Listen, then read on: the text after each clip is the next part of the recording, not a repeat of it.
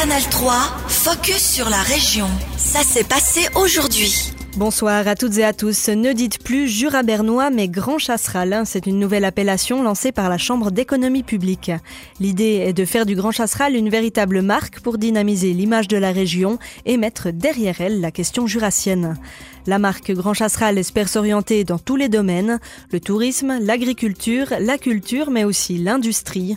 On écoute Richard Vaucher, président de la CEP. Pour faire venir des talents, pour amener du personnel, pour amener des ingénieurs, vraiment le, personnel hyper qualifié qu'on a besoin dans toutes nos industries, il faut avoir des arguments solides. Venez chez nous, c'est pas une réserve d'Indiens, c'est pas euh, la face cachée de la Lune, non, c'est une belle région où on peut vivre, où on peut s'installer, où il y a un nombre de d'acteurs majeurs de l'économie, de leur domaine, euh, qui sont champions du monde de leur domaine, euh, que ce soit dans le chronométrage, dans les implants dentaires, dans les micromoteurs, dans tous ces domaines-là, on a des champions du monde dans cette région avec une densité au kilomètre carré qui est assez impressionnante.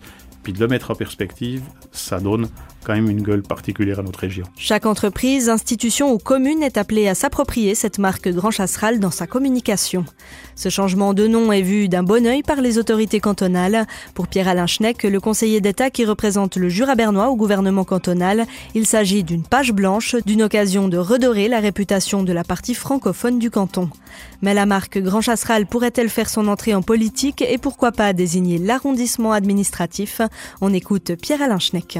En politique, euh, tout est aussi possible. Euh, je crois que c'est la population qui décidera si euh, ce cercle administratif doit devenir le grand chasseral ou si on veut y laisser une autre appellation. Ce qui me paraît surtout important, c'est le dynamisme qu'il y a derrière cette idée. C'est vraiment ce soutien très large et, et, je trouve que ça arrive aussi à un moment extrêmement intéressant. On vient de présenter Avenir Berne Romande, qui va aussi tout à fait dans cette direction de donner des bases solides au Jura bernois pour qu'ils puissent devenir encore plus forts. Une campagne marketing a été lancée pour présenter la marque Grand Chasseral. Un budget de 700 000 francs est utilisé pour la promotion de cette appellation. La route de la mort, c'est ainsi qu'une pétition lancée par Flavio Isoli, 22 ans, décrit l'A6 entre Lys et Bienne. Le texte vise à ajouter une glissière de sécurité entre les deux voies de circulation de l'A6. Cette initiative fait suite à un tragique accident à Studen. Un camarade de classe de Flavio Isoli y est décédé le 6 novembre. En une semaine, 700 personnes ont déjà signé la pétition et le jeune homme est très ému par ce soutien. Ça signifie beaucoup pour moi et bien sûr pour ses proches que les autorités remarquent qu'il y a beaucoup de gens qui sont de cet avis. Plus on a de signatures, plus on a de poids, on peut maintenir la pression sur les autorités pour qu'elles ne détournent pas le regard et pour que le canton et la confédération remarquent que des gens sont vraiment concernés par cet accident. D'après ajour.ch, l'Office fédéral des routes estime qu'une glissière de sécurité sur ce tronçon n'a que peu de sens. Les véhicules de secours pourraient beaucoup moins bien circuler car il n'y a pas de bande d'arrêt d'urgence.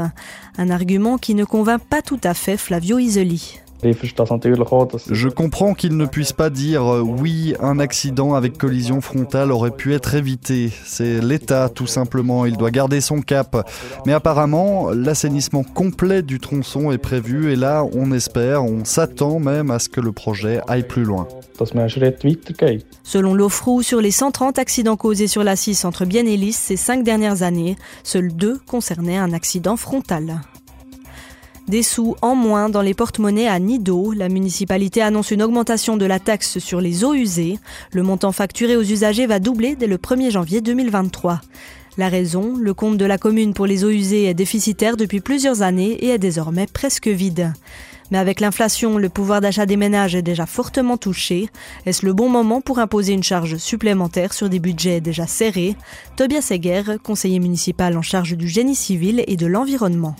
Euh, oui, le temps pour, pour une augmentation pour les tarifs, c'est vraiment pas optimal euh, avec l'inflation, c'est vrai, mais on n'a pas vraiment, euh, on n'a pas le choix en ce moment.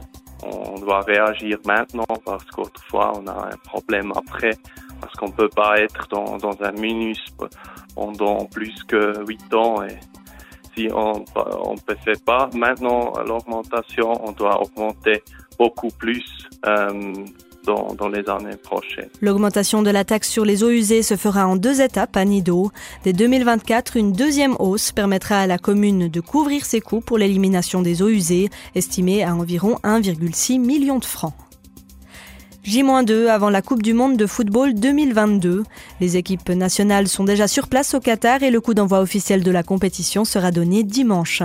Et si le mondial a déjà fait couler beaucoup d'encre, c'est rarement pour son aspect sportif. Des dizaines de travailleurs morts sur les chantiers des stades, des droits de l'homme non respectés dans le pays, un non-sens écologique avec des stades climatisés, bref, les polémiques se succèdent depuis plusieurs mois. Alors, la FIFA a-t-elle fait une erreur en désignant le Qatar? On écoute l'analyse de Laurent Petitat, journaliste sportif au Journal du Jura, spécialisé dans le football. Bah, évidemment, mais le problème, c'est que je pense pour les gens qui suivent le football, bah, ça fait 12 ans qu'on le sait. Et puis les gens qui s'intéressent pas vraiment à ça, bah, il y a 12 ans, ils se disaient, bon, bah, voilà, quoi, ça les intéressait pas forcément. Et maintenant, ça approche, alors il y a tout qui sort.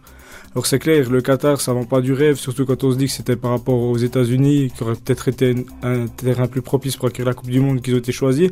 En plus, on est obligé de jouer en hiver, c'est un peu bizarre quand même. Mais je crois que c'était un peu tard euh, pour s'inquiéter. Puis une fois qu'on y est, bah, ok, c'est difficile, mais il faut quand même penser plutôt à, l'aspect sportif, je pense. Et ça aurait été ceux qui appellent les joueurs à boycotter, je pense qu'ils se rendent pas compte de la chance que ça représente pour eux de jouer une Coupe du Monde dans leur carrière. Même si je pense bien qu'il y a certains qui savent très bien que c'est pas idéal dans les conditions dans lesquelles ils vont la jouer. C'était Laurent Petita, journaliste sportif spécialisé en football au Journal du Jura.